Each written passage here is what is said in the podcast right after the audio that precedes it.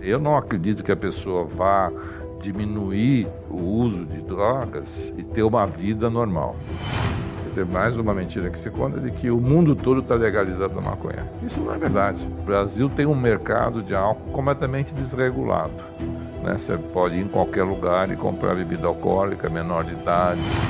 Vários países o crime organizado tem tomado conta e no Brasil não é diferente. Nós não temos um modelo muito claro de como lidar com as drogas no Brasil. E eu não acredito nessa coisa de ficar prendendo meia dúzia de traficantes na Cracolândia achando que vai acabar a Cracolândia, né?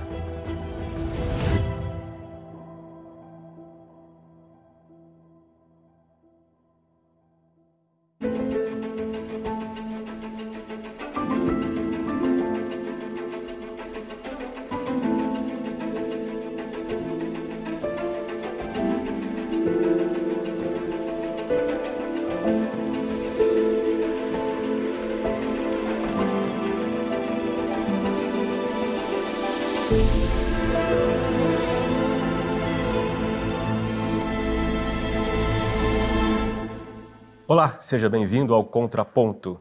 Antes de começar nossa entrevista, quero te fazer um convite. A Brasil Paralelo está produzindo uma investigação inédita sobre a insegurança no Brasil. O documentário se chama Entre Lobos, está em produção há quase um ano, tem cerca de 30 entrevistados e tem tudo para ser um grande filme da BP.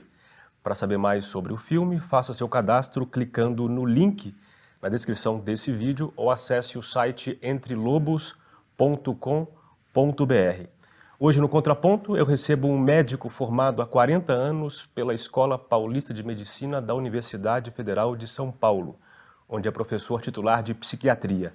É também doutor pela Universidade de Londres e tem vasta experiência na coordenação de serviços públicos de tratamento de dependência química no estado e no município de São Paulo, incluindo a região da Cracolândia.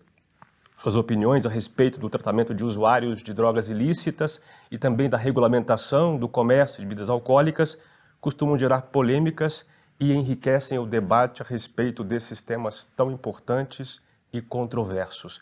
Eu sou Bruno Magalhães e vou conversar hoje com o médico Ronaldo Laranjeira. Doutor, tudo bem? Tudo bem. Doutor, os estudos têm indicado, e a nossa percepção confirma de algum modo isso, que o uso de drogas ilícitas tem aumentado de algum modo. Por que isso está acontecendo, na sua opinião? Isso está acontecendo no, praticamente no mundo inteiro. São vários fatores. E se tem uma verdade absoluta, assim, quanto maior a disponibilidade da droga, lícita ou não, mais barato e a melhor distribuição das drogas, maior vai ser o consumo dessas drogas e maior vai ser o impacto de saúde.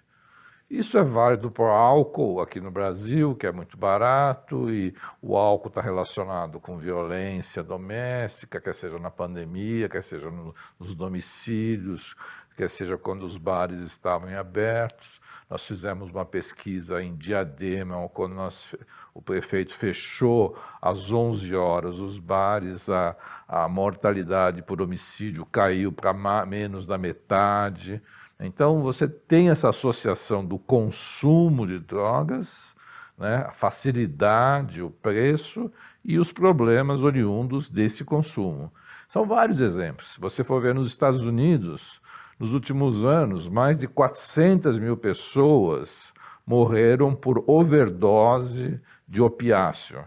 Isso começou lá atrás com a indústria farmacêutica vendendo opiáceo, tem até um livro sobre esse assunto, e são, foram 400 mil mortes, principalmente população branca e, e, e homens, que morreram devido a, a, a, a overdose fatal de opiáceos. E, e, aí vai, né? Você tem várias drogas no, no mundo inteiro. No, historicamente, isso acontece desde sempre. Quanto maior a oferta de drogas, do ponto de vista de saúde pública, vai ter um consumo maior e um maior prejuízo, quer seja para a pessoa, para o indivíduo que consome a droga, mas as pesquisas mostram que para cada indivíduo que consome drogas, você tem quatro pessoas afetadas. Você tem o pai, a mãe, você tem filhos, os usuários de drogas têm filhos. Né? Nós temos pesquisa que 50% dos usuários de drogas que precisam ser internados de alguma forma têm um, dois filhos. Né? Então, a gente não pode associar o uso de drogas ao comportamento individual. E acho que essa é uma primeira ingenuidade da gente achar que as pessoas têm o corpo, cada um tem o seu próprio corpo, sua própria vida e pode fazer o que dela bem quiser. Isso, no meu modo de ver, não, não se sustenta uh, historicamente, filosoficamente, nem muito menos do ponto de vista de saúde pública. Né? Há quem diga que há uma relação entre o aumento de taxas de consumo de drogas ilícitas a menor percepção dos danos no uso de drogas. O senhor concorda com isso? A taxação, né, quer dizer, quanto maior é a taxa, você tende a diminuir a, oferta da droga. Né? E, a tendência, as, as pesquisas mostram que quanto, quanto maior o preço, menor é o consumo. Isso, o próprio Banco Mundial fala isso né, na, no site do Banco Mundial, ele vai falar isso, que principalmente em relação ao álcool, né, o álcool está relacionado ao baixo preço de álcool, ou mercado desregulado de álcool, como o Brasil, o Brasil tem um mercado de álcool completamente desregulado. Né? Você pode ir em qualquer lugar e comprar bebida alcoólica, menor de idade, você pode estar alcoolizado, dirigindo o carro, você tem um mercado completamente desregulado. Né? E isso causa um impacto do ponto de vista de saúde pública. Você vai ver nos países mais desenvolvidos, o, o álcool tem uma, tem uma taxação tão alta quanto o Brasil, mas o controle social do álcool, né? não pode beber, não pode fazer, pode vender para menores de idade. Você tem uma série de, de regulação do mercado do álcool. Né? Os Estados Unidos, que é um país uma tendência à desregulação de mercado, né? o, o álcool ainda é um, um mercado absolutamente regulado. Ele é mais regulado do que a própria maconha, que, que é outra história uh, que ocorre nos Estados Unidos. Né? Mas o ponto aqui é que esse aumento do uso ele é associado para algumas pessoas com a falta de percepção do, do dano. Quer dizer, os usuários, apesar das informações estarem circulando hoje em maior volume, aparentemente, as pessoas não têm percebido o dano do uso de drogas e por isso a, a, taxa do uso tem aumentado. Ou seja, nós temos mais usuários porque eles não estão percebendo o problema, não percebem o dano. O senhor percebe isso na, na sua atividade? É, eu acho que anterior a isso, no meu modo de ver, você tem o, o, o grande mercado internacional de drogas e que é, ele é, impõe, ele distribui né, o aumento da, do, do mundo assim na, na rede de, de de, distribuição de produtos no mundo todo aconteceu nos últimos 20 anos, um aumento de navios levando produtos de um lado para o outro. O, mercado, o, o mercado ilícito né, o, o, cresceu muito né, e cresce vendendo mais. Né? E isso associado a, a, a vários outros fatores socioculturais que me, fazem que, que a percepção do uso da droga vá diminuindo. A maconha foi um, um, grande teste no sentido de transformar uma erva do diabo da década de 60 numa, numa, numa substância que até a vovozinha pode usar por causa de dor. Né? Então, é, é essa combinação, no meu modo de ver, do interesse internacional, do crime organizado, né, de vender cada vez maiores quantidades do, de vários produtos, não é só droga, arma, uh, pessoas, mas ficando só na área de drogas, é um comércio absolutamente enorme que, que tem que ser é, é, vendido, transportado, distribuído. É um grande comércio, né? que é, no meu modo de ver, a, a, a, facilitado por uma cultura que, que acha que o uso da substância, é, a pessoa vai estar tá em controle, vai estar tá, é, melhorando as qualidades de vida com o uso de, de várias dessas substâncias. Né?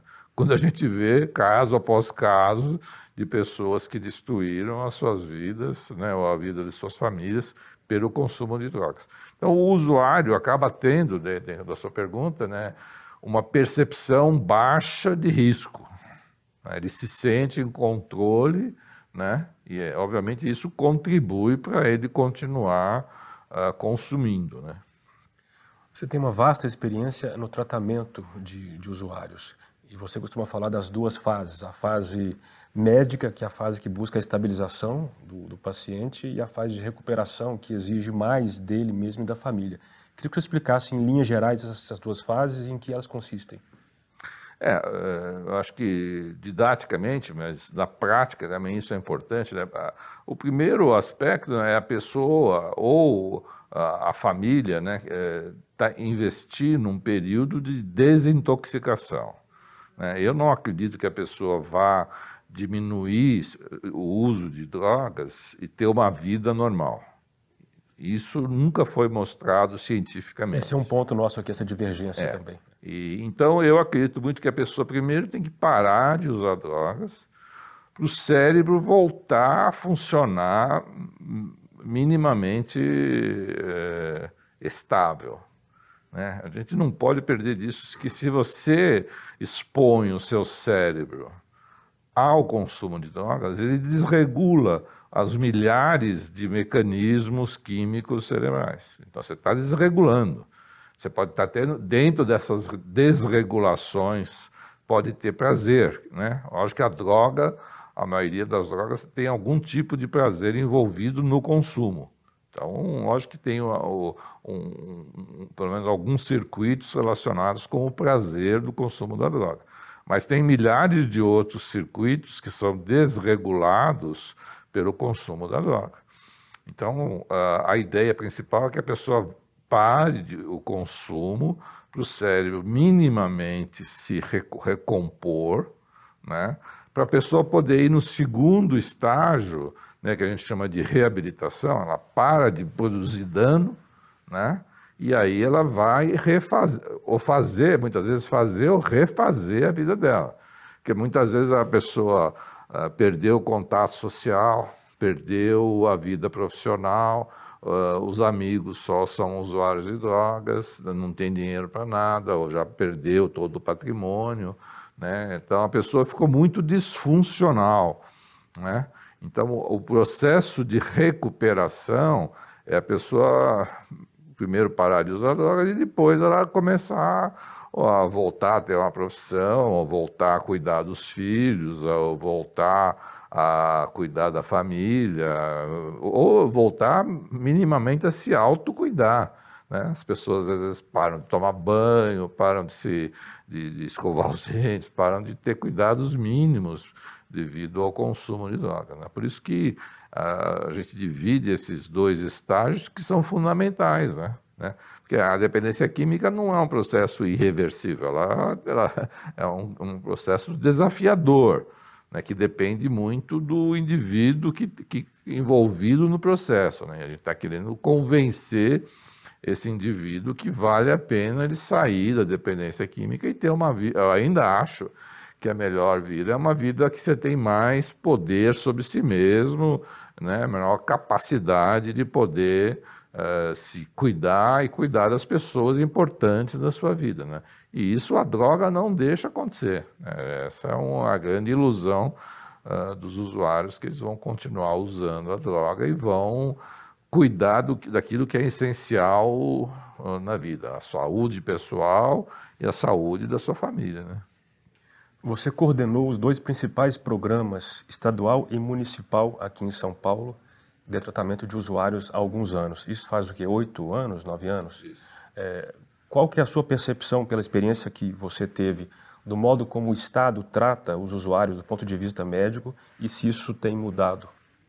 Olha, naquele momento foi um momento especial, né, porque o governador, é, na época era o Geraldo Alckmin, né, e o secretário da Saúde, que era o Davi Uip, eles tinham um compromisso de, e, e deram carta branca para um grupo né, que eu, no qual me incluía, para tentar organizar a resposta do Estado em relação à dependência química.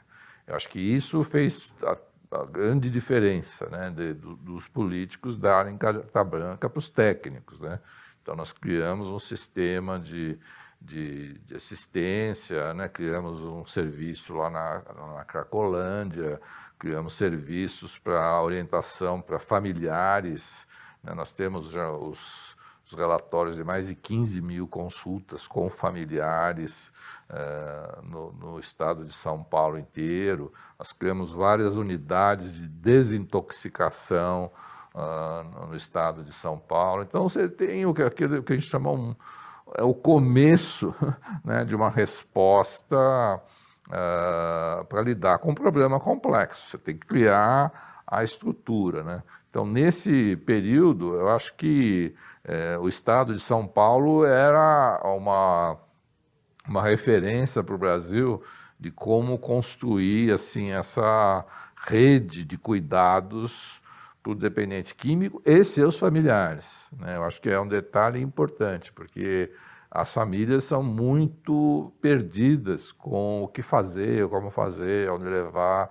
E, então a gente incluiu logo de cara a, a, a, perspectiva de poder orientar o máximo possível as famílias. Né? É, infelizmente, esse, esse, todo esse esforço mudou com, com o novo governo, e, e o governo federal ele está tentando fazer algo muito parecido com o que foi feito aqui no estado de São Paulo, só que numa dimensão, é, lógico, na, é, nacional e com todas as dificuldades de, orçamentárias e de, de, recursos humanos para fazer uma, uma intervenção no, no, país como um todo, né? Mas eu acredito que não, não tenha outra solução, né? a não ser que a sociedade, ou os governos, é, possam criar redes é, de proteção para essas pessoas que estão usando droga. Né? Além de ter um, um, uma política mais clara em relação ao crime organizado. Né? Eu, se eu tivesse que escolher assim, um, um assunto é, importante a ser é, né, debatido no, no, Brasil e em vários, não só no Brasil, né? Se for na Holanda também é um debate que se tem sobre o crime organizado, né? nos Estados Unidos, é, vários países o crime organizado tem tomado conta e no Brasil não é diferente, né? Quer dizer, o crime organizado se ele se miscuiu no, no processo político, né? Ele transforma o dinheiro da droga ilegal é, no mercado legal. É, em Londres, um debate que tem ocorrido agora em relação à, à guerra da Ucrânia, né, que muito do dinheiro que estava no mercado financeiro da City de Londres tinha a ver com, com, com o dinheiro do mercado ilegal de drogas. Né? Então, ele é um debate internacional né, que eu acho, acredito que a gente fale pouco sobre isso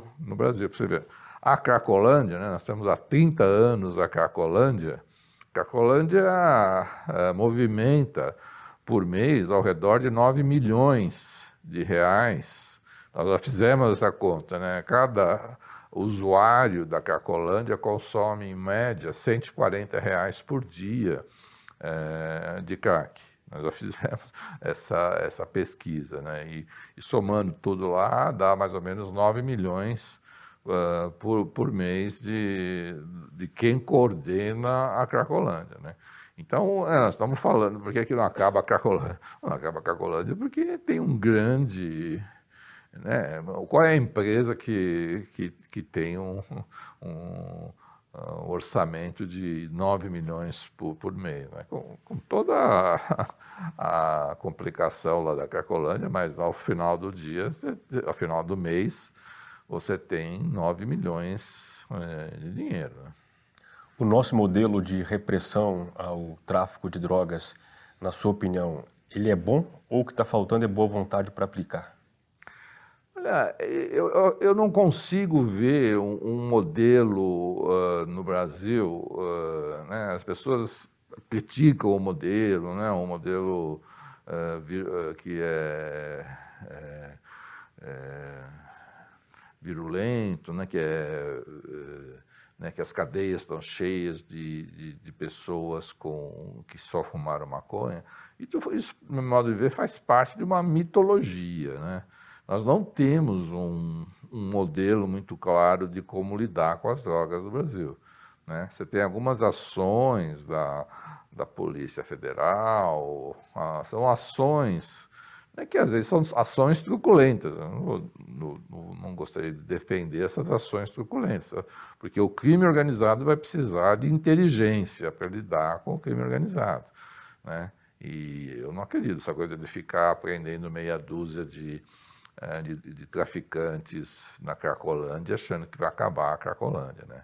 Então, eu acho, na realidade, o maior problema é a ausência de modelos, a ausência de integração, da polícia, com a saúde, com as famílias, né? Você ter, com as comunidades, né? Então, é, o só para dar um contraponto, o melhor modelo de, de, de, de prevenção né, é, um, é um modelo da Islândia. Né? A Islândia é uma ilha de 250 mil é, pessoas né, e que tem um dos menor, menores consumos de drogas do mundo né? Mas o, o que se faz lá? Todas as crianças no final da tarde tem um esporte ou um, um, um, uma música para atender, ela não pode ficar depois das seis horas da tarde, ela tem um, uma proteção familiar muito forte, a conexão da escola com a família.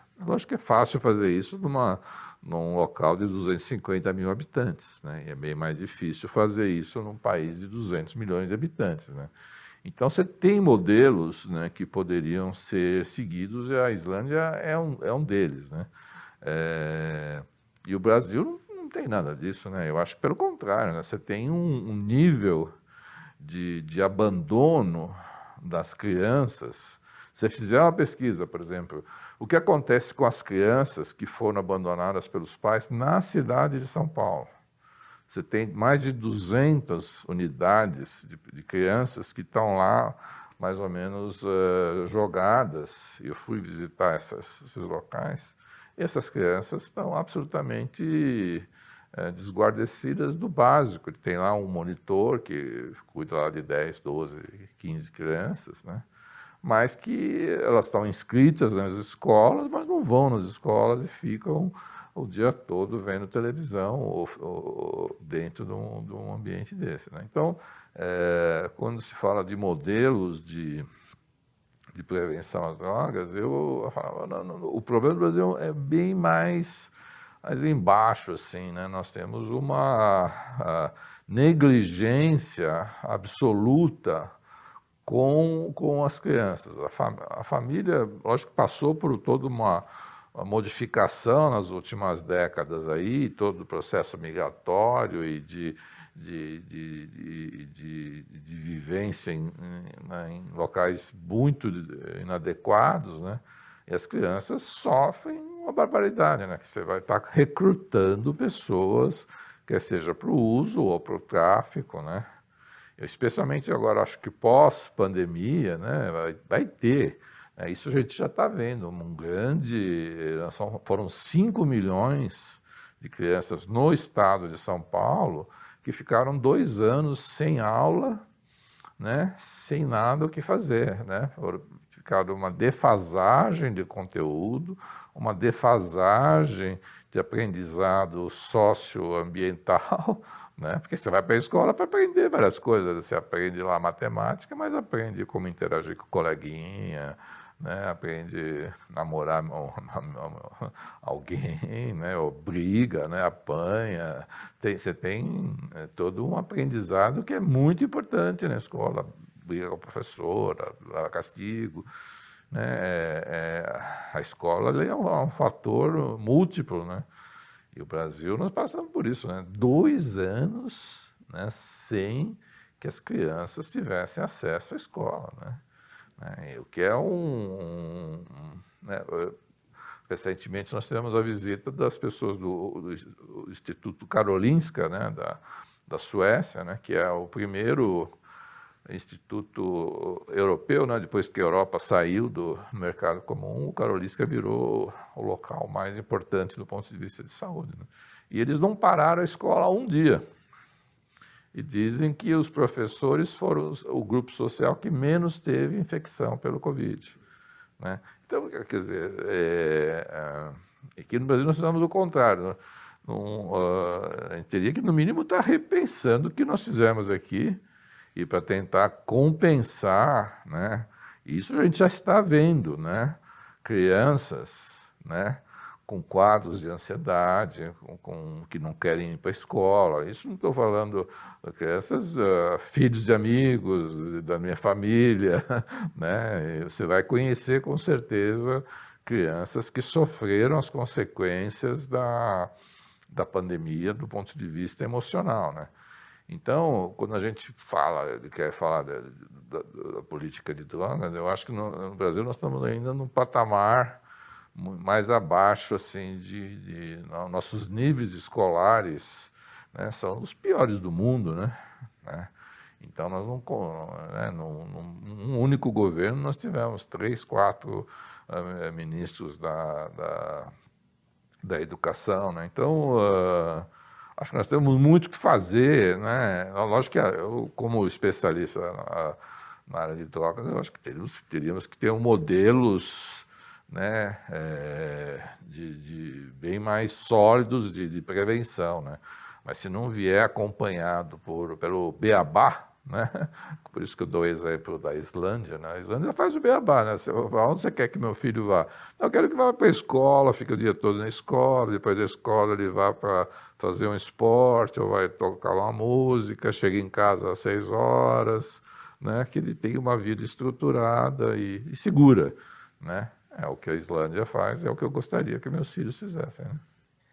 Pela sua experiência, você já deve ter visto centenas ou milhares de casos de sucesso na cura do uso, do uso de drogas ilícitas e também casos de fracasso, com certeza. Qual que é o fator preponderante na cura sem a qual ela não acontece?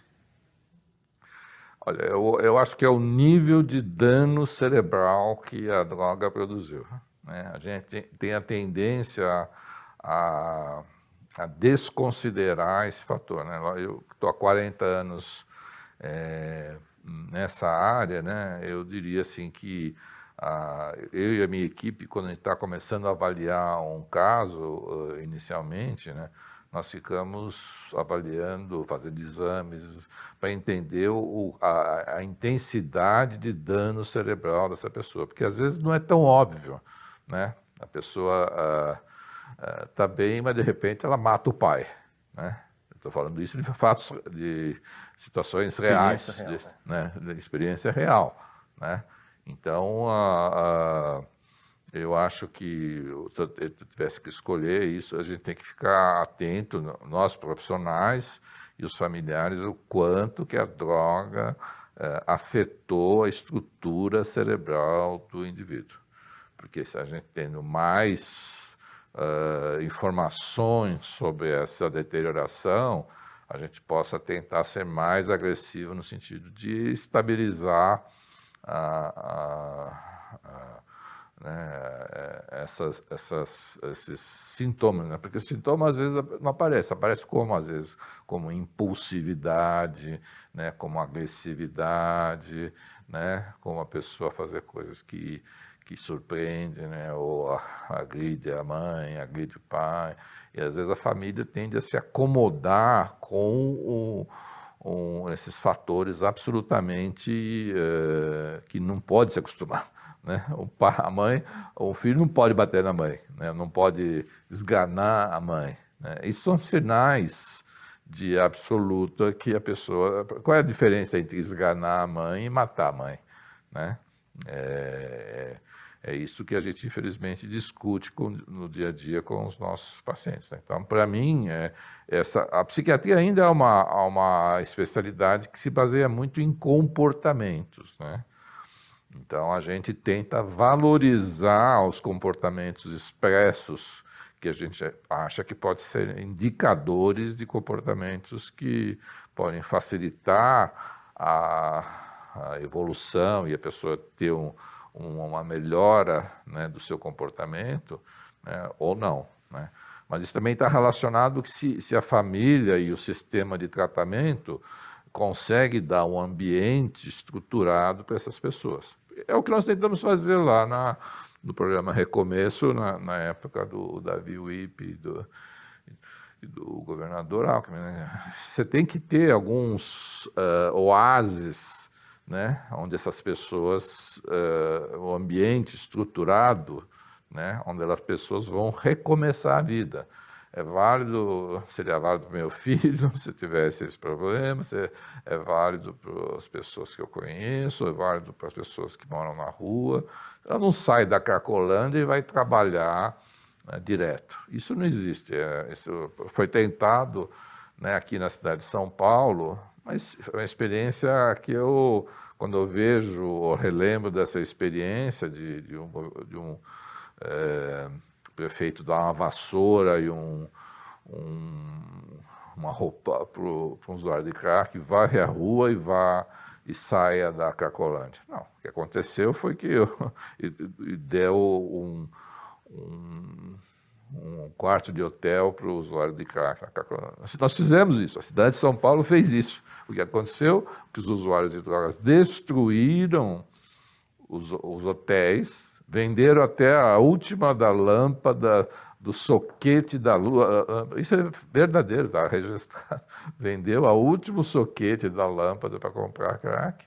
E ó, todo final de semana, na sexta-feira, quando recebia 100 reais para tocar a vida, ele pegava o dinheiro e comprava em crack, e o preço do crack subiu na Cracolândia. Né? Então são experiências que é, a gente tem que ver que não, você tem que é, não um ambiente facilitador foi o que infelizmente o prefeito fez é, é, não vai ajudar essas pessoas elas precisam de um ambiente estruturado né, que é o que a gente tenta fazer. Né, um, são vários locais que podem fazer, mas a ideia é que você tenha um ambiente estruturado e que a pessoa, inicialmente, o ideal é que ela vá voluntariamente né, e, e reconstrua a sua vida a partir desse ambiente estruturado, visando, né, no, no período de meses, a, a, a, a voltar a trabalhar e ter autonomia que é o que a gente faz. Nós temos ali na, na própria Cracolândia uma moradia que nós temos já há vários anos e temos todos os dados mostrando que as pessoas conseguem isso, conseguem fazer isso, mas elas precisam ter um ambiente estruturado. A gente faz exames de urina semanalmente para a pessoa, né? indica local onde ela possa trabalhar, indica cursos que ela possa fazer. Então, um grupo significativo, aí, uns 80% das pessoas, quando você oferece esse ambiente estruturado, ela vai, vai caminhar bem, né? Desde que ela não tenha. Tem pessoas que da sai da carcolina que elas esqueceram como escrever. Né? Pode parecer assim meio bizarro, né? Esquece, não, pessoa jovem, né? mas que não sabe, não lembra mais como escrever o próprio nome né? E tão perturbado, de tanto que o cérebro está uh, comprometido. Né? Essas pessoas precisam de um processo mais longo. Né? Mas esse percentual é muito alto. 80% das pessoas que têm condições dessas que o senhor mencionou conseguem se recuperar? Consegue. Se você oferecer a, a estrutura suficiente, ela, ela vai recuperar.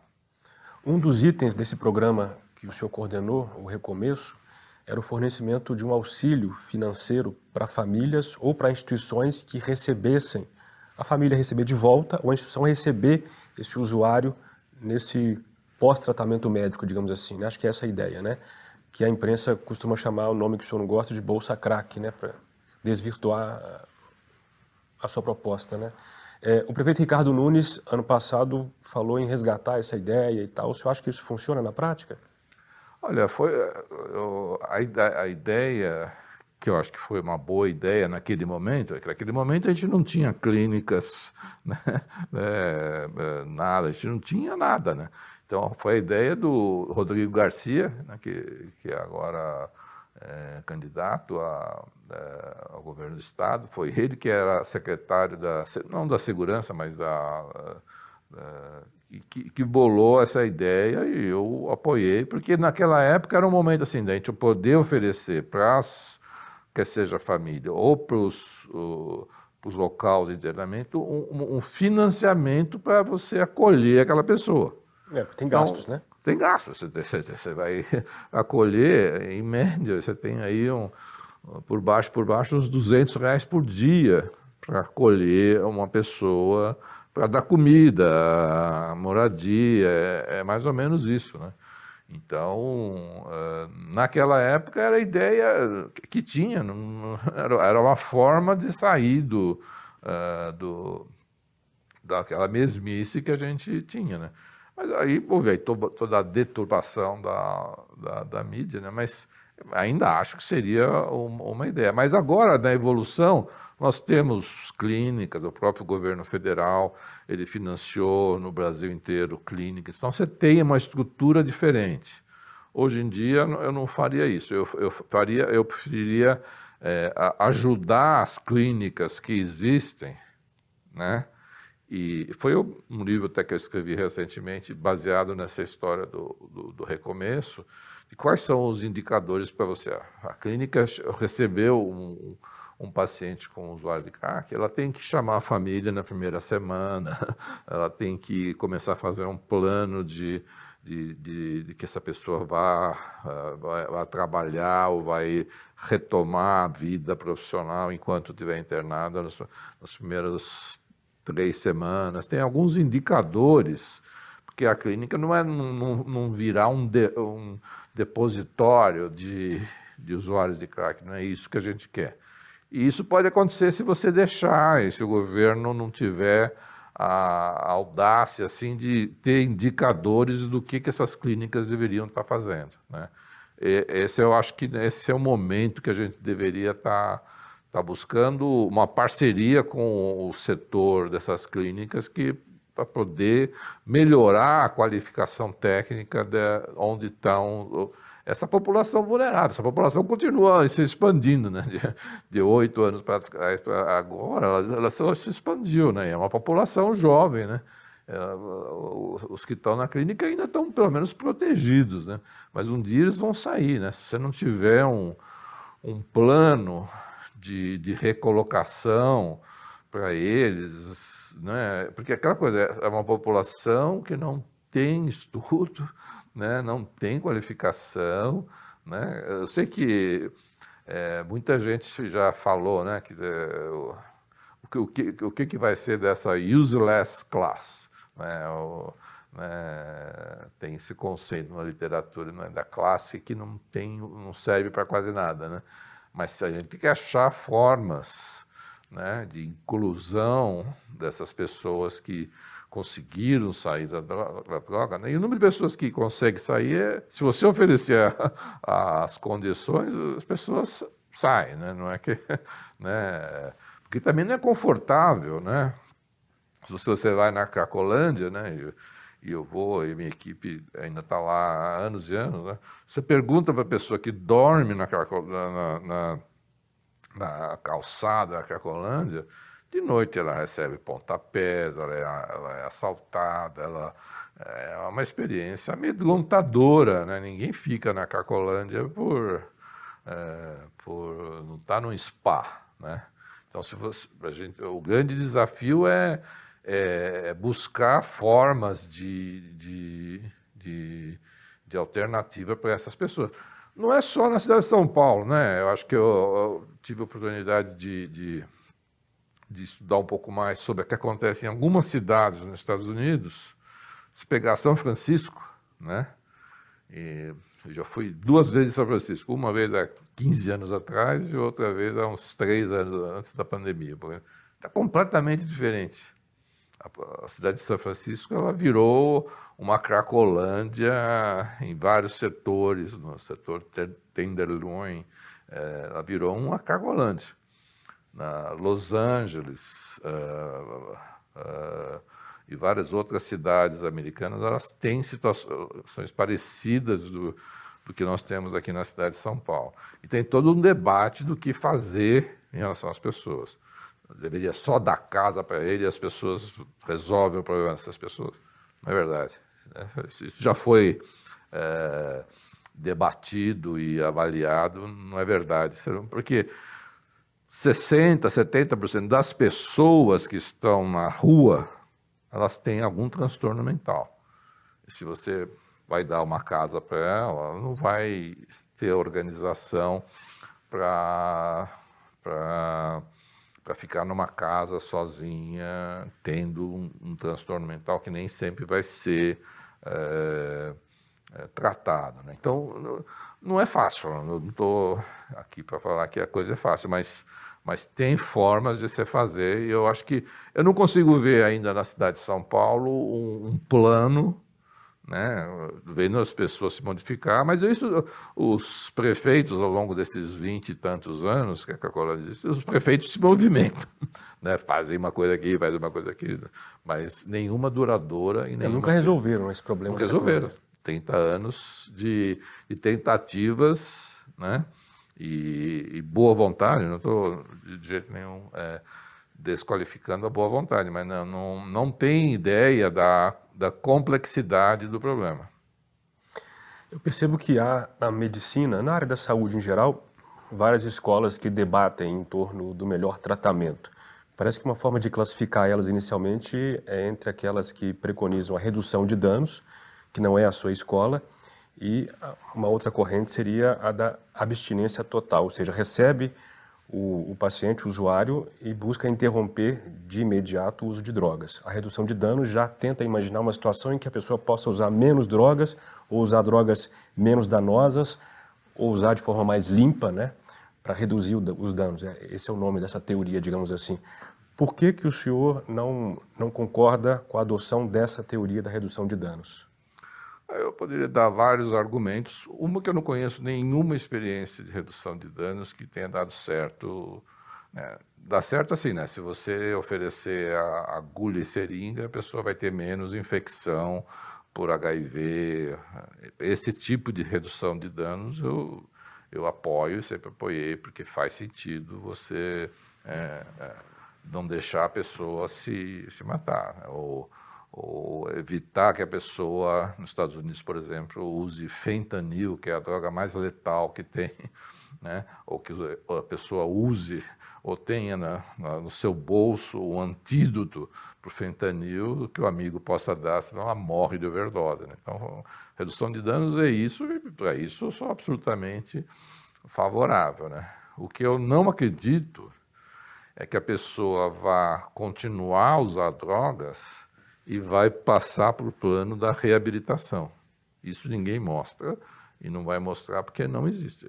Então, ah, ao final do dia, se eu tivesse um filho com dependência de droga, eu ia ficar ah, satisfeito com ele usando drogas, mesmo que ele está menos, né, ele vai ficar incapacitado para o resto da vida. Ah, tem gente que vai ficar assim, eu não estou... Não, desconsiderando essa possibilidade. acho que, infelizmente, eu conheço muita gente que fica assim. Mas é, é, meio que jogar a toalha, né? Se fosse meu filho, eu não jogaria a toalha, né? assim como eu não jogaria a toalha no, nos filhos do, dos outros, e é por isso que não defendo, estou num lugar público ou num, num órgão público, eu acho que eu não faria isso, né? porque eu não gostaria de ver um, milhares de dependentes químicos sem passar por um grau de autonomia e ficando dependentes químicos. E acontece sim que o dependente químico que vai envelhecendo, né, os pais vão envelhecendo também. Isso é uma coisa que a gente está vendo agora. Né? Os filhos vão envelhecendo, né, que foram cuidados pelos avós, né? e os avós vão chegando aos 60, 70, 80 anos e não, não estão dando mais dando conta da. É a fase que eles precisam do, do filho do, do filho. Né? E o filho continua usando drogas. Né? Eu tenho a tendência a falar, vocês, como avós, têm que cuidar da criança. Não vai, não, não, porque não vai conseguir cuidar da criança e cuidar do, da pessoa usando drogas. Não, não é possível. Né? É, eu sei que é um, é um conselho é, controvertido, mas a, eu prefiro que se cuide da criança. Eu faço isso e, e defendo publicamente isso, porque você tem, você tem, que escolher, achar que vai cuidar. Né? Então, por isso que eu defendo que as pessoas parem de usar para poder fazer parte desse processo que é inevitável, né? Toda, todas as nossas famílias. Né? Naturalmente, você vai ter que cuidar do filho, vai ter que cuidar do, do, dos, dos pais, que vão ficar velhos e vão ficar vulneráveis. Né? Quem vai cuidar dos pais? Né? Então você tem uma quebra da lógica familiar que, que, que a redução de danos não, não, não contempla, né? E é por isso que eu sou avesso total à, à redução de danos. Qual é a maior bobagem que o senhor já ouviu ou tem ouvido sobre a dependência química e o tratamento? É que é, é, um, é um é um comportamento individual. Né? A pessoa faz o seu próprio é, decisão de escolher é, usar a droga, e, é o corpo é da pessoa e então ela tem o direito de fazer o que ela quiser com o seu corpo. Isso, do meu modo de ver, não é verdade. Né? Filosoficamente, não é verdade. Né? Se você for ver os grandes filósofos como John Stuart Mill ou é, eu defendia que a pessoa era é, é, dona do seu corpo desde que não atinja os outros. Esse é o limite da filosofia do individualismo a todo custo, que eu defendo. Né? Mas, a, mas a, a droga, ela, ela muda o comportamento, ela muda a, uma série de valores no dia a dia e, e, isso, assim, achar que a droga não vai afetar os outros, a pessoa não vive numa ilha, né? Ela tem namorada, ela tem uh, tem pai, tem mãe, tem filhos, né? Então você achar que ela vai, vai usar a droga e, e ela paga o preço e que se ela ficar de overdose, nós vamos levar o setor público né, o setor privado vai lá acudir essa pessoa. Não, nós somos uma sociedade solidária. Né? Nós vamos lá, nós vamos dar solidariedade para essa pessoa. Né? Então ela não está sozinha. Né? Então eu acho que esse é um, é um erro fundamental do meu modo de ver, de, que, que vai precisar ser, ter uma evolução uh, filosófica. Né? Quer dizer, você pega a, a Uh, o Milton Friedman, né, da década de 40, 50, os textos do Milton Friedman, ele era grande advogado da libera tudo, né? mas uh, mudou né, nesses 60, 70 anos, mudou, o crime organizado entrou, é, o mundo é outro. Né? Você defender a, a, liberar, a legalização e todo mundo faz o que você quiser, nós vamos virar uma sociedade caótica. Né? Então, eu, eu acho que as pessoas vão ter que refletir a, ah, sobre a responsabilidade de, de usar ou de experimentar. Ou, ou tinha essa ideia, né, que complementa o que eu estou falando, né, que ah, vale a pena experimentar de tudo. Se experimentar de tudo, a cada ano na Europa você tem 160 novas drogas, né? Você tem a, a, a, a dark web, né? A Dark Web é uma outra coisa. Né? Teve, a Silk Road, que, que vendia de tudo na, na Dark Web. Vendia desde drogas até crianças, até vídeos de pedofilia, de ou, contratos para matar pessoas. Então, a, a Dark Web, né, é a, né, a gente tem que colocar que o mundo é outro, né? o mundo, do meu modo de ver, é outro. Você pode pedir pela Dark Web para trazer um pedaço de, de fentanil, né, do tamanho de um celular, que, que vai produzir é, a morte de várias pessoas. Né?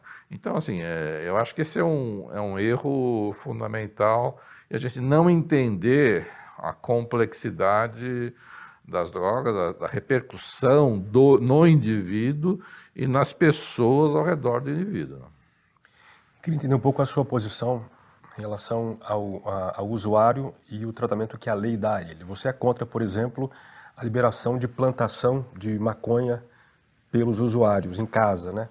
ao mesmo tempo, quando fala em terapêutica, você entende que a justiça não tem uma função positiva em relação ao usuário, quer dizer, a cadeia não vai resolver o caso do usuário.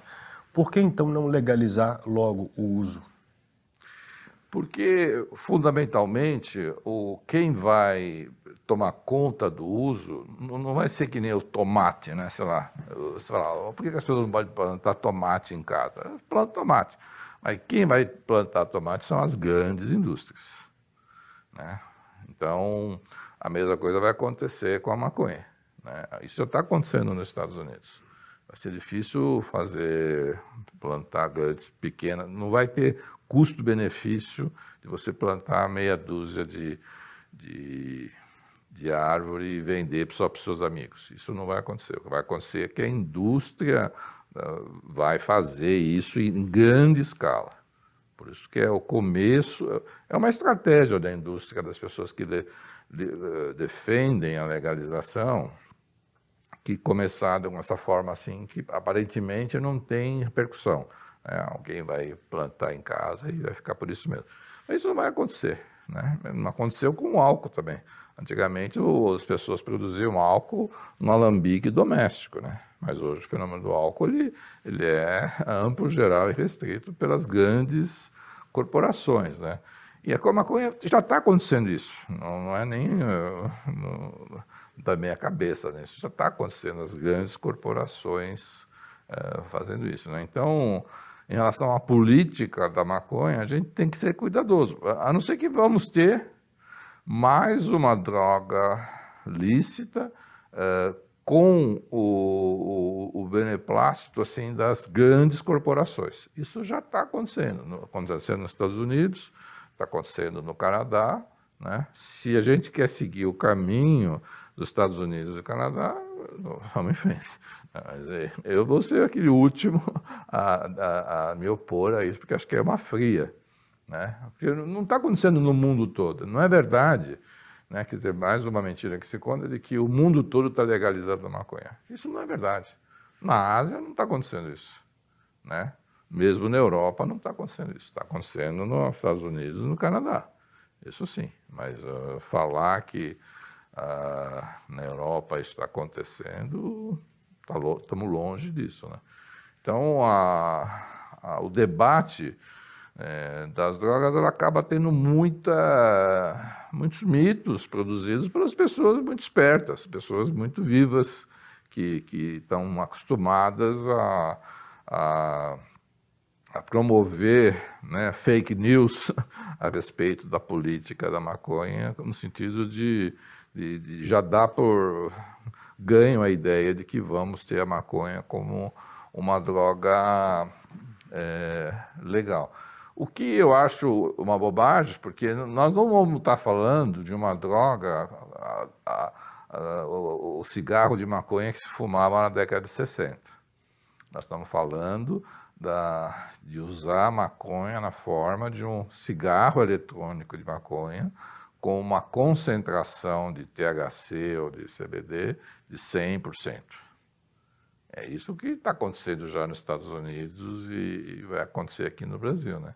Então, uh, é o, esse, esse me parece o debate, assim, que né, não, você falava, o que, que tem de mais o cara fumar um baseado de vez em quando? Não é isso que nós vamos falar.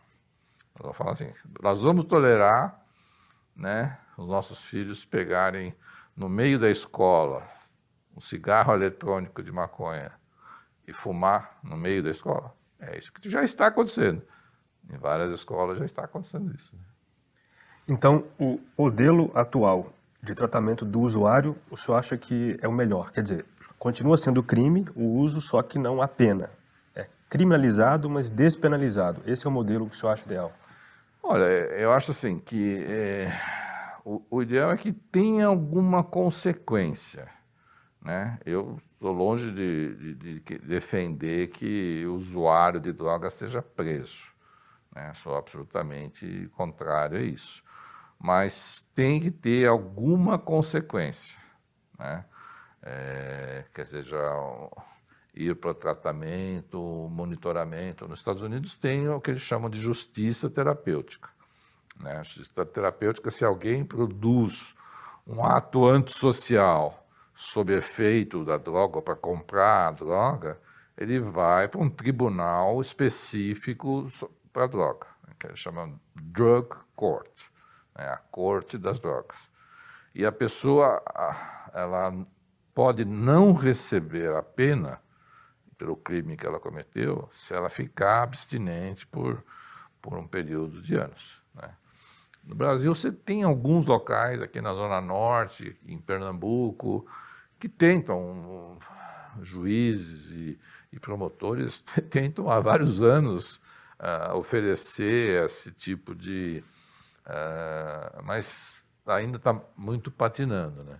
Então, eu acho que a, a gente vai ter alguma parte dos usuários de drogas ser um pouco mais é, ter um pouco mais de pressão para ficar em tratamento, junto com a família. Eu acho que não é o Estado, né, eu, eu não seria favorável ao Estado entrar na vida do indivíduo. Eu preferiria que o Estado, junto com a família, eu tenho certeza que a família iria querer que a pessoa ficasse abstinente, aí faz exames de urina, faz exames de fio de cabelo, para mostrar que a pessoa não está consumindo drogas. Né? Então, eu acho que é, para um grupo de usuários de drogas, eu acho que vai precisar de um pouco mais de, de força, de, de força jurídica. Né? Uma força jurídica e uma força moral feita pela família. Né? É, porque se você não deixar, muita gente, essas pessoas vão ficar, tudo bem, uh, envolvidas em comportamentos antissociais, vão ser presas, vão ser é, instrumento do, do, crime organizado, que é o que acontece.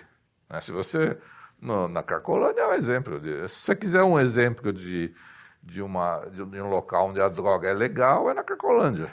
Né? É, tem lá, a maioria dos, dos usuários de droga da Cracolândia são instrumentos da, da, do crime organizado. Né? É, se, se a gente não tirar, se não, não, não, não modificarmos a Cracolândia sobremaneira, essas pessoas vão continuar por mais 10, 20, 30 anos eh, alimentando o, o, crime organizado. Né? Então a gente tem que fazer escolhas. Né? Eu, para mim, me, me, me, me, fico muito sensibilizado de ver na Cracolândia o crime organizado utilizando as pessoas completamente é, perdidas do ponto de vista mental para... Porque de onde vem o dinheiro da Cracolândia? Né? Vem de furto, de roubo, de, é, de prostituição, e uma série de coisas. Né? Anda na Cracolândia sozinho para você ver a, que você vai, vai vai, vai sofrer algum tipo de, de roubo. Né?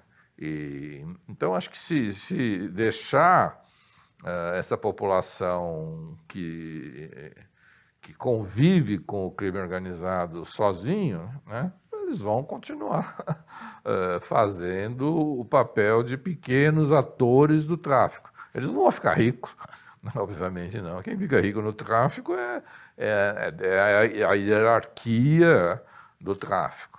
Né? Essas pessoas, o soldado do tráfico, ele vai no máximo conseguir dinheiro para fumar no, no, no, dia a dia a parte do, do crack que te cabe, né? Mas uh, uh... o senhor falou em família, aí o papel da família na, na vida do usuário, né? Queria entender, pela sua experiência, o que costuma funcionar em termos de prevenção. Para os pais que estão dispostos, que estão presentes, o que, que costuma funcionar para evitar que o filho adolescente caia nessa? Oh,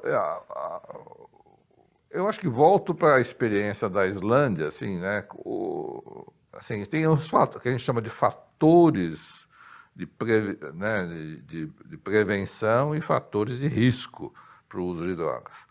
Fatores de prevenção, assim, se a criança está indo bem na escola, se tem, tem esportes, tem atividades culturais, né? tem um, se não está indo bem na escola, que tenha formas de melhorar a vida escolar, né? que, a, que a, que, a, que a família esteja próxima da escola, se tiver uma atividade é, religiosa, sentido amplo da palavra, isso protege, né? tem evidências que protege.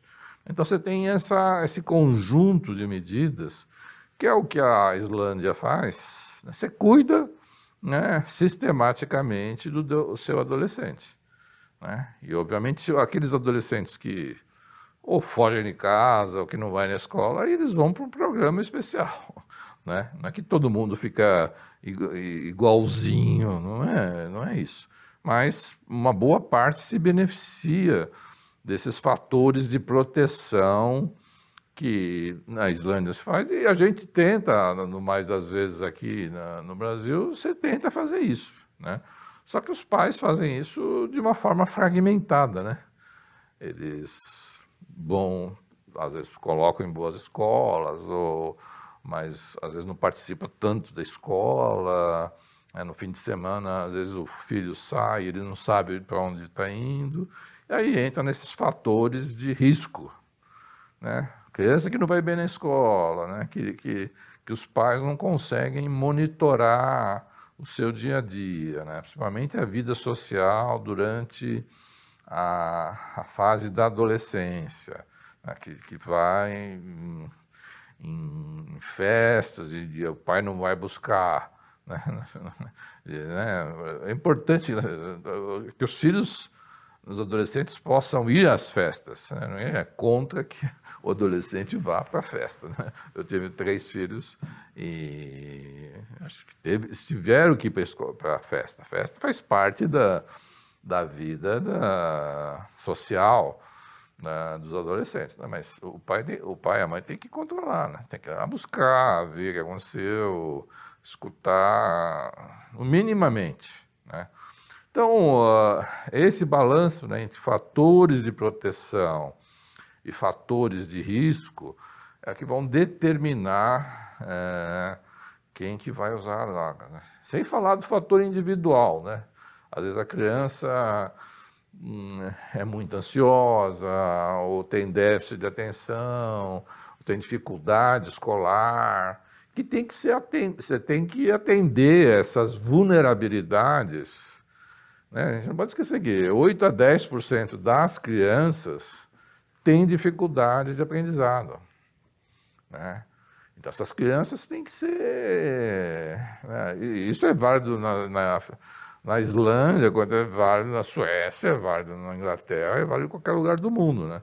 Então, você tem que é, identificar e o mais é, precocemente tentar adaptar essa criança ao, a, vida escolar ou a vida escolar compatível com a dificuldade da criança. Né?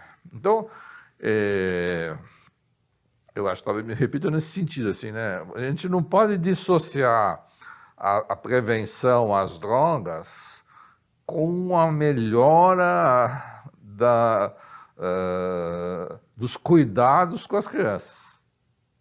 Isso, isso é, é, um erro básico, um erro básico a gente achar que vamos dar aula sobre drogas. Eu não faço isso, nem amarrado, mas porque eu sei que não funciona. Né? Eu fiz uma vez, porque meu filho pediu para eu fazer isso, é, mas uh, faço assim esporadicamente, mas acho que não funciona, né? Não, se chamar alguém que seja um profissional ou um ex-dependente ou a polícia que vai na escola eh, falar sobre drogas. Isso não, não funciona. Isso já foi provado inúmeras vezes que não funciona. Não é isso que funciona. Né? Então não vamos repetir o que não funciona. Né? É, então eu, eu tenho mais essa ideia de uma, de uma prevenção no sentido mais estruturado da palavra a prevenção uh, e, e, dando para a criança mais instrumental, né, mais ferramentas para ter um desenvolvimento melhor. Isso, isso funciona. Custa caro, né? vamos falar a verdade, né? custa, né? você precisa de professores qualificados, você precisa de programas, você precisa de uma série de coisas. E Mas, tempo também dos pais, e né? tempo dos pais, tempo dos, dos professores, você tem que formar os professores para isso. Mas é, o mundo, você não pode ficar com cuspe giz e giz, né? Eh, né? Eu, eu, fui criado uh, na escola dessa forma, né? Só tinha a giz e a lousa e a professora com alta motivação de ensino, né? E sou grato a esse modelo de, de ensino que me foi oferecido, né? Mas eu não posso repetir isso depois de 50 anos depois de, de, de, de, é, de ter passado por isso, que vai ser o mesmo ensino de 50 anos atrás. É um erro total, né? O senhor fez referência a evidências de que a participação do jovem em atividades religiosas pode funcionar como fator de prevenção ao uso de drogas. Que evidências são essas? Você tem evidências assim epidemiológicas, né? Você tem de grupos sociais, né? Por exemplo, no Brasil, 50% das pessoas, dos adultos no Brasil, não bebem álcool. Todo mundo se surpreende com esse número. Quanto por cento? 50, metade. Metade da população brasileira não bebe álcool. Aí você vai ver, 25% são evangélicos. Né? Então, essa é uma, uma evidência. Tem evangélicos e evangélicos, nem todo. É, é, não estou querendo colocar todos os evangélicos na mesma coisa, mas tipicamente evangélico não não uh, não consome bebida alcoólica, né? É, ou sei lá, no, na Arábia Saudita você não tem você não tem alcoolismo na Arábia Saudita, né? Os muçulmanos não, não permitem álcool, né? Por exemplo, por motivo, por vários outros tipos de motivos, né? Ah, mas aqui, voltando aqui para o Brasil, você vê que os, alguns valores religiosos de, de, de, de ter ah, o, uma, uma parte de, de autocuidado, de, de, desse, uma série de valores que as religiões é, influenciam, acabam dificultando o uso de drogas. Dificultando não significa que é um, uma.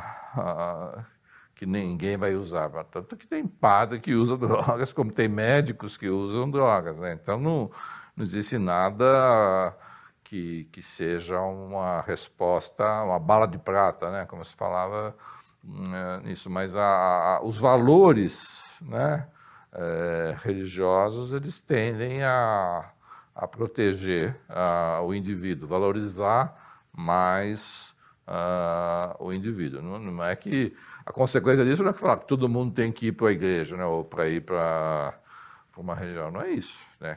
Às vezes a família pode ter lá o, o, o, as suas ideias sobre o que, que seja ser a religião, a vida espiritual, e cada família tem a, né, saber que é, é, um, é, um, é um reforço né, dentro do, do contexto familiar. Né? Não, tem, não, não é falar, não, tal denominação religiosa que, que vai estar tá bem. Não, não, é isso que eu, que eu acredito, né? mas os valores religiosos, principalmente os valores familiares. Né? Só, eu gosto muito desse exemplo, né? por exemplo, é, tem estudos que mostram que famílias que fazem refeições mais vezes juntas, né? juntas, né? Tem menos drogas. O que tem que ver a família é, comer? Porque você só, primeiro que você só come com seus amigos, né? Você come com a sua família, né? Mas, no geral, você só come com pessoas... É, o fato de você comer, né, ou ter o almoço, janta, mesmo que seja duas vezes por semana, né? Não precisa ser grande, né? Mas você vê como é que seu pai trata sua mãe, né? Você tenta uh, lidar com os conflitos que, que existem em toda a família, né? Se os pais têm uma forma de lidar com os conflitos de uma forma apaziguadora, as crianças vão aprendendo como lidar com os conflitos. Né? Então, a refeição é, é, um, é um momento de ouro né? da, da prevenção familiar. Não adianta o pai né, ou a mãe ficar dando lição moral, ou ficar falando contra as drogas, sei lá, e na hora da refeição virar uma bagunça enorme. Então, a, a, a, é, Eu gosto dessa pesquisa porque mostra isso, assim, né, que a, a, a alimentação, né, a refeição, ela é um momento de, de, de, grande destaque assim da família ter uma identidade, né, é, de como os pais tratam, se tratam, né, o pai e a mãe se tratam e tratam os filhos, né. Eu acho que é, talvez seja até mais importante que o lado religioso, né, no sentido porque religião tudo bem, você pode ir lá na, na, igreja uma vez de vez em quando, né, é, mas a, a refeição é todo dia, né? É, o que a gente des, é, de, desconsidera essa coisa de ficar comendo na frente da televisão e sem interação social. Né? Acho que se eu tivesse que escolher, isso está fora. Vai, vamos comer aqui, né? Né? Um olhando para o outro, sem não é fácil fazer isso. Eu tenho três filhos, não é fácil. Não estou desconsiderando isso. Mas a gente não pode perder isso. Se perder isso, vai ficar difícil. As pessoas vão ficar muito hum, desconectadas, né? E, e, e, não, não vendo que faz parte de uma família e o que, o que a família possa estar contribuindo para todos, né? O uso de álcool, o uso do álcool e o abuso do álcool também é apontado como, como tendo efeitos negativos para a saúde pública e para a segurança pública. Como é que o senhor avalia o modo como o brasileiro se relaciona com a bebida alcoólica? É, o, o álcool no Brasil, né, assim, dados do, do, próprio Banco Mundial, né, o Banco Mundial tem lá dentro do site do Banco Mundial é, vários dados interessantes sobre o álcool, que eles consideram o único produto, olha porque o Banco Mundial não é nenhum, nenhum é, é, foco da esquerda radical, né, mas se entrar no Banco Mundial, você vai ver que uh, o álcool é considerado um dos poucos produtos que não tem um custo-benefício positivo para a sociedade. Né? Porque se você vai lá, você, vende, agora que está vendo na pandemia com as pessoas, todo mundo vendendo álcool e tudo mais, você, você arrecada né, o imposto, né, mas o custo dos acidentes é, é, enorme, né? Então, o próprio Banco Mundial fala, não é só, não é a Organização Mundial de Saúde, é o Banco Mundial. A Organização da Saúde também, o Mundial de Saúde fala isso, né, que o álcool ele, ele acaba tendo um, um, um custo negativo para a sociedade, né? É, e ela, como no Brasil, especialmente, ele é um, um mercado desregulado, né? Você vende para menor de idade, você vende em qualquer lugar. Você vai em festas que tem meninos e meninas de 16 anos e que estão lá bebendo sem nenhuma restrição. Tanto que nossos estudos mostram que é o grupo que mais cresceu o consumo de álcool nos últimos oito anos, por aí, foram as meninas. As meninas 35, jovens. É, 35% mais, né? Jovens e, e, classe média, né? Quer dizer, a gente fala assim, que mulher ou menina, né? Que, se, que tem vida social como menino, bebe que nem menino. O que, é que acontece, né? Se você vai nessas festas, nessas raves, né? Ou, uh, onde estão as meninas, elas vão estar tá bebendo que nem os meninos. Né? Ou mais. Ou mais. E, e aí tem consequência do sexo indesejável, ou própria gravidez indesejável, acidentes com meninas e tudo mais. Né? Então, a, é, é, o álcool ele é uma droga de entrada, né? E, e para nós, assim, como a gente fica nesse mercado desregulado, né? É, é muito é, ganha-se muito dinheiro, né? Com nas festas é, com, com o álcool, né? E, e as, os adolescentes acabam caindo facilmente nessa nessa arapuca aí de, de, do álcool, né? Então, é. se o senhor pudesse mudar a lei que regulamenta o, o comércio de álcool no Brasil, o que, que o senhor mudaria? O, o, os Estados Unidos fez, eh, tem uma lei que só pode consumir álcool após os 21 anos, né? Você fala, pô, como é que vai? E eles eh, implementam a lei. A lei é bem fiscalizada. Eu tive a oportunidade de de dar aula até para o pessoal que fiscaliza essa lei e realmente é uma lei fiscalizada. Não é 100%, mas ela é bem fiscalizada. O cara pode ir lá é, e lutar na, no Afeganistão ou na, uh, qualquer lugar, mas ele não pode beber antes dos 21 anos. Né? Quer dizer, são, são uh, controles, né? Mas se eu tivesse que. A própria Organização Mundial de Saúde, a primeira coisa, deveria aumentar o preço do álcool. O álcool no Brasil é muito barato. Né? Você teria, eh, se você quiser fazer uma medida de saúde pública que, que vai afetar é, o consumo, é aumenta o preço. Se né? tributando como fazem com cigarro, por exemplo. Cigarro, você aumenta o preço. Você aumenta o preço, você desestimula, né? E aí você vai criando formas de não, não poder vender para menores de idade, né? Você, você, você diminui o acesso fácil das pessoas. Festa com menores de idade não pode ter álcool. Né? Você faz aí umas três, quatro medidas. Propaganda de álcool uh, não pode. Não, é, são poucos os países que permitem uma propaganda como a gente permite aqui no Brasil. Né? Eu mesmo já, fiz até uma vez um abaixo assinado de 500 mil assinaturas de, de que iria mudar uh, ia proibir a, a, propaganda de álcool nos meios de comunicação. Mas, por vários motivos lá no Congresso, uh, essa lei não passou e, e passou a lei da, do beber e dirigir, que é tolerância zero. Foi, foi literalmente foi uma troca né, das lideranças do Congresso daquela época, é, que é, essa lei saiu dessa forma. Né? Mas a, se eu tivesse que fazer uma coisa, eu aumentaria preço. É, e evitaria a, a, o uso de, de, menores de idade. No, e eu usaria, obviamente, é, um sistema que nós não temos aqui, que a venda de bebidas alcoólicas só pode dar, ocorrer em locais que tenham licença para vender bebida alcoólica. Reduzir os pontos de venda também seria uma ideia, então. É.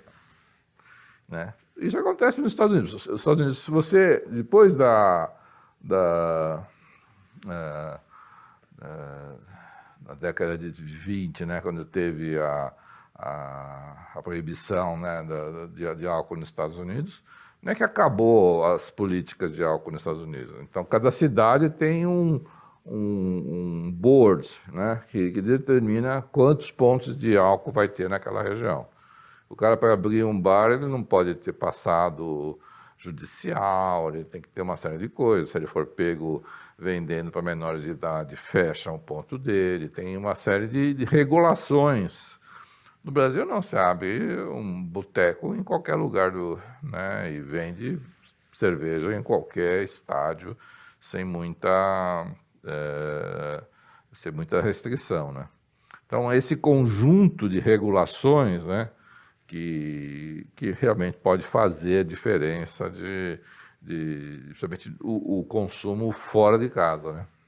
É, um, um, político que esteja disposto a comprar essa briga de levar o valor do, do álcool, da cerveja, do dia a dia do brasileiro e reduzir os, o número de bares, ele está brigando não só contra a indústria do álcool, mas sobretudo com a população mesmo, que talvez não aceite essas medidas facilmente, né? É, e estaria brigando, talvez. A briga é boa de todos os lados. A indústria do álcool ela não fica na linha de frente. Né? Ela, quem fica na linha de frente são as distribuidoras de álcool. Né? Muitos dos políticos de Brasília, né, deputados federais, são donos de distribuidoras de cerveja e tudo mais. Então, eles. Tanto que, desde que passou essa lei aí há 20 anos atrás, que do beber e dirigir, nenhuma outra lei passou sobre álcool. Nenhuma né? porque não tem, não, não tem chance de chegar a, a ser é, votada. Né? Então, a, o, o lobby informal da, da, do álcool no Brasil é, é muito bem é, organizado nesse sentido. Né? Assim, tem as distribuidoras, tem a, a, mídia que também se beneficia das propagandas, a, são várias, vários setores que se, que se beneficiam do, do da venda de álcool. Né? Então, é, tanto que você vê, né, quando acabando a pandemia, você, o álcool ressurge. Né? Infelizmente, infelizmente, eu digo, porque quando na pandemia, muitos bares fecharam, né? porque não, não resistiram. Né? Teria sido uma oportunidade de a gente organizar né, um, um, setor, né? não é fechar todos os bares, mas, mas você tem licença, né? um bar fecha é o que acontece nos Estados Unidos. O bar fecha alguns fecham às 7 da noite, outros fecham às 11, mas a licença é diferente, paga um pouco mais, paga menos. Né?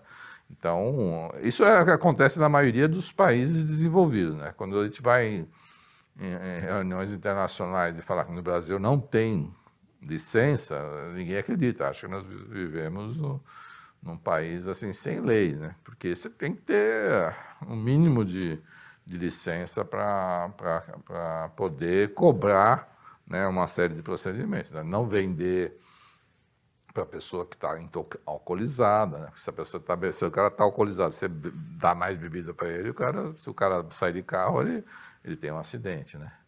Então, uh, então nós, nós precisamos né, ter esse tipo de, de atitude em relação ao álcool. Né? Bom, de fato, parece que há uma tolerância ao uso de, de álcool por adolescentes, né? E, embora com menos tolerância, também há um uso muito disseminado de maconha. O senhor costuma falar do perigo ainda maior do acesso precoce, tanto ao álcool como à maconha por adolescentes. Queria que o senhor explicasse um pouco melhor esse perigo. É, a, a maconha, o uso pre, precoce, né? É, é, um período que o, o cérebro do, do adolescente, dos 13 anos, 12, 13 anos, ele está se desenvolvendo. Esse desenvolvimento vai até os 25 anos. Né? E a maconha é uma das únicas uh, substâncias que ela está relacionada com o desenvolvimento de uma condição em psiquiatria que a gente chama de esquizofrenia. Né? Ninguém discute mais que o uso precoce de maconha, principalmente o uso precoce de maconha mais uh, com maior concentração, gente está acostumado com aquela maconha que se usava lá na década de 60, que, que tinha 1% de THC, que é o princípio da maconha. Hoje em dia, os adolescentes fumam 10%, 18%. O skunk, né, por exemplo, que é, é 18%, 20%. E sem falar daqueles que possam usar o cigarro eletrônico de maconha, que aí vai para 80%, 100%. Né? Então, a, a maconha, ela um pouco diferente do álcool, né? Mas cada droga tem a sua característica, né? Mas a maconha é uma das poucas que produz, é, aumenta o risco, né? De, de, esquizofrenia, né? E esquizofrenia é a pior doença que a gente possa ter, porque a pessoa vai continuar doente pro resto da vida e não vai ter um, uma independência muito grande, né? Então, o Dr. Valentim Gentil, colega da USP, ele fala isso com muita precisão e os estudos mostram. O estudo Lancet mostrou exatamente isso, alguns dois, três anos atrás, que a maconha, que é com mais de 10% de THC, aumenta a, a, chance de desenvolver esquizofrenia. Né? Então, uh, é, esses são os casos mais graves, né? mas mesmo o caso menos grave, por exemplo, a pessoa que está usando maconha aos 12, 13, 14 anos, ela, ela piora a sua capacidade de memória, da atenção, a concentração, são as que a gente chama funções cognitivas, né? E, e essas funções aí, aí não, não vai bem na escola, não termina o ensino médio, não vai, se vai começar a trabalhar, não, não, não vai conseguir dar continuidade. Então, a maconha ela, ela deixa a pessoa com um nível de funcionamento menor, né? Esse nível vai ter consequência. Alguém vai ter que cuidar desse, desse membro aí que está usando maconha, que, porque usar maconha não precisa ser muito esperto, não. A pessoa vai lá, puma, e fica meio uh, desconectado por horas e horas, e, mas o, em termos de produtividade, ele vai ser sempre muito menor produtivo as pessoas me falam, ah, ou sei lá, o, o Elon Musk já fumou maconha, ou Bill Gates já fumou maconha. Mas fumou maconha uma vez, duas vezes, depois nunca mais. E, e continuou a vida dele, né? Então, uma coisa é um uso ocasional, né? Outra coisa é você fumar oito cigarros de maconha todos os dias, que, que é um, um padrão não muito distante dos, dos nossos pacientes, né? Doutor, hoje há estudos consistentes sobre o efeito danoso do uso da pornografia massiva no nosso cérebro. Esse assunto está no radar dos seus estudos? Como é que é? Não, não necessariamente no meu, mas a, é, é, ele é um estudo, um estudo que realmente essas, é, quer seja o, o, a pornografia maciça, por exemplo, o jogo, né? que são, a gente chama isso das dependências não químicas, né? ao comprar excessivo. Né? Então, uma série de comportamentos excessivos que eles acabam virando uh, algo parecido com a dependência. Né? Quer, dizer, quer dizer, a parte sexual fica intensiva, né? o jogo fica intensivo. Então, o cérebro informação, quando ele é exposto a essas formas de prazer uh, intenso, eles, eles vão tendo um, desenvolvimento diferente. Né? Acho que isso é importante a gente saber. Né? Qual é a sua posição sobre o uso terapêutico da maconha? Um tema que está na ordem do dia. Olha, é, a medicina não deveria se opor a, se tiver evidência de que isso acontece, mas as evidências são muito frágeis. Né? Não tem uma instituição médica, o FDA não aprova isso, né? a Organização Mundial de Saúde não aprova isso, né? a, a Associação de Câncer dos Estados Unidos não aprova isso. Acabou de sair um artigo no, no British Journal Journal of uh, Medicine, que foi feita uma revisão de mais de 3 mil estudos mostrando que a, a, a maconha melhora a dor, por exemplo, não melhora. Né? Então, assim, é, melhor, maconha melhora autismo. Né? Autismo é a pior doença que uma criança possa ter, é autismo. Né? É, tem estudos mostrando que não melhora. Então, assim, é, a maconha é uma, é uma substância em busca de, um, de uma ação médica, a, a, tirando aqueles casos de, de é, é, é, que, que, que, são é, é, com seizure, né? O, o, que, que tem convulsões, desculpe, convulsões frequentes e não responde a nada, né? que o uso do, do canabidiol possa melhorar. Tirando isso, né, é o uso que a gente chama compassivo né, para essas crianças. Fora isso, não tem nenhuma outra, outra condição médica que, o, que a maconha seja superior aos outros remédios. Não tem. É, se alguém mostrar, né, quando você vai, eu, eu, faço isso todo dia, toda hora, né, quer dizer, é, por isso que eu acabei de ver esse estudo do, do, do British Medical Journal, assim, eles fizeram uma revisão se a maconha era bom para dor. Seria bom que fosse, né? que é, tem um monte de gente que fica com dor, né? Se a maconha é, ou, ou, derivados da maconha pudesse melhorar a dor, seria um grande acréscimo, né? No, no repertório de, de, uh, de drogas para dor, né? Mas não tem, não, não tem esse efeito.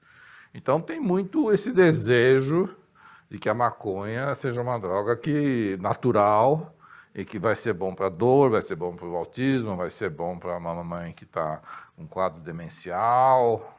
E, mas isso é, me parece é, é meio bizarro. Assim, a medicina não evolui assim, né? Uma panaceia, né? Você acha uma panaceia que vai tratar de, de dor a, a autismo. Não, não existe isso. Eu torço para que tenham estudos decentes e que possam mostrar que os, alguns dos derivados da maconha possam uh, uh, ser benéficos para a medicina. A medicina evolui assim, né? Quer dizer, a gente usa os opiáceos, né? Você está com muita dor, você vai lá no, no, no, no centro cirúrgico, eles te dão lá um opiáceo, né, em condições, e você, graças a Deus que tem o opiáceo quando você está com uma dor terrível, né? Você usa até hoje o álcool, né? Em alguns remédios que se tem o álcool como veículo, né? O álcool foi usado como anestésico até o, um século e pouco atrás, né? Então a medicina, não, eu acho que não, não tem é, nenhum, uh, porém, né? Nenhuma uh, recusa de usar derivados da maconha, desde que as evidências sejam sustentáveis. No momento, não é. Essa aqui é a questão. Bom, estamos caminhando para o fim da entrevista. Queria saber se você, como médico que trata pacientes, que trata usuários de drogas em situações às vezes muito complexas, complicadas, se se sente às vezes limitado com os instrumentos que a ciência e a técnica médica têm à disposição. A medicina, a medicina é sempre incompleta, né? É, sempre que você está tratando um, um, caso, os casos complexos, né? Eu, eu sou a minha, a minha, equipe lida com casos complexos, né? E os casos complexos você sempre tem é, falta de instrumental, né? Porque os casos são complexos e às vezes oscilam, né? Então, mas tem tido, né, nesses últimos anos, uh, um, um avanço né, na, na área, quer seja de técnicas psicológicas novas, né, que são muito poderosas, é, novas medicações, e você tem agora a, parte de, de você, é, passar corrente elétrica no cérebro em algumas regiões em que estabiliza o cérebro. Né? Então você tem um conjunto de uh, recursos, né, um repertório que está se ampliando. Né? Eu acho que isso a gente está. A gente fica com um olho no gato, outro no peixe, como se diz. A gente está um olho no paciente que não está indo bem e a gente fica olhando as novas formas de tratamento que possa ser úteis para aquele, aquele paciente que não está indo bem. Né? Então, eu, eu, eu, eu, sinto, por um lado, a frustração de não ter todos os recursos disponíveis. Uh, para aquele paciente, mas ao mesmo tempo a gente fica antenado com o que possa ser usado. A medicina sempre foi assim, né? né? Historicamente, usa o que tem, mas você vai usando um lado mais experimental para ver se as pessoas melhoram, né? Então, eu, eu vejo o lado da possibilidade como... É, a gente não desiste, né? Os, os casos são difíceis, né? É, mas a gente não desiste porque a, desistência do, desses pacientes graves é, é, é, que ele vai ter um, um, tipo de vida bastante comprometido e se o setor saúde não cuidar dessas pessoas, é o setor judiciário, o setor penal é que acaba indo cuidar, ou o setor do, do crime organizado é que vai cuidar dessas pessoas, né? Então, o setor saúde, junto com a família, ainda é o melhor local onde essas pessoas devam ser cuidadas. Né? Doutor, esse tema é complexo. É, certamente eu não consegui abarcar nas perguntas tudo o que o senhor tinha a dizer para nós e para o público. Eu queria que o senhor dissesse alguma coisa que eu não perguntei que seja importante o senhor dizer. Eu, eu assim, assim implícito talvez nas suas perguntas, assim, é, a dependência química, apesar de ser um quadro complexo e que acaba tendo um período de, de, de fomento assim é, longo, a pessoa começa a usar drogas na, na, na adolescência e vai vir para o tratamento já aos 20 e tantos anos, né? Então você tem um tempo longo né, de pessoa usando né? Então, do meu ponto de vista, um, um, um, ponto de vista, um, aspecto importante é que as famílias fiquem alertas que o uso eh, na adolescência já é um problema su su suficientemente longo para poder eh, eh, dar a devida relevância para esse uso precoce. Uso recreativo, entre aspas. O uso recreativo não se transforma, a maioria das vezes não se transforma, não permanece o uso recreativo. Né? E como vai ter um, um, um impacto no cérebro em desenvolvimento, né? Vou repetir que o, o cérebro vai se desenvolvendo até os 25 anos, né? Você desregulando sistematicamente nesse período, é, vai ter um cérebro desregulado, vai ser um adulto com cérebro desregulado, né? Então, eu acho que a, o alerta aí, no, por causa das, das famílias, é, é, levar em consideração o mais rapidamente possível de, de, de, poder parar antes de se transformar num caso crônico, né? Infelizmente, para nós, os casos crônicos é sempre mais difícil. Né? Em medicina, todo caso crônico ele requer mais investimento, mais tempo, mais, mais recursos para sair do quadro crônico. Né? Ronaldo, muito obrigado pelo seu tempo. Eu que agradeço a oportunidade. E a você que chegou até aqui, muito obrigado pela sua audiência e não se esqueça de fazer o cadastro para receber as informações do grande filme sobre segurança pública que a Brasil Paralelo está produzindo.